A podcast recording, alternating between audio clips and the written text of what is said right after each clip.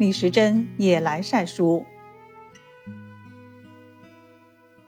李时珍的家乡有一个庸医，此人不学无术，却假充斯文，开口《伤寒论》，闭口要信赋。这位庸医家财万贯，更有藏书的癖好，平时不惜重金购买天下医书，以此来炫耀自己。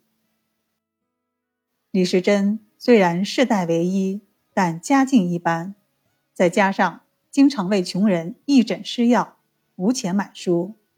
他多次向这位庸医借书，可是均被拒绝。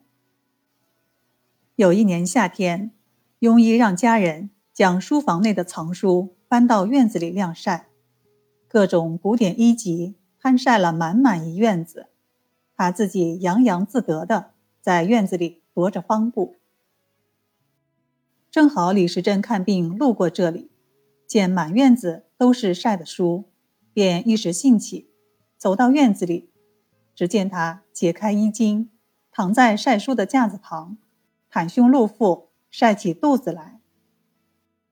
庸医一见，莫名其妙，惊问道：“李先生，您在做什么呢？”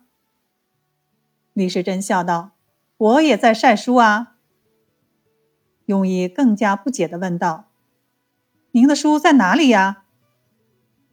李时珍拍拍自己的肚皮，说道：“我的书当然装在肚子里呀。”庸医听后，知道李时珍是在挖苦自己，惭愧的满面通红，无言以对。其实啊。晒书源于我国代际传承的生活习俗，是特有的读书文化。晒书在古代也称为晒肚皮，是文人墨客显露才学、展示品趣的一种特别方式。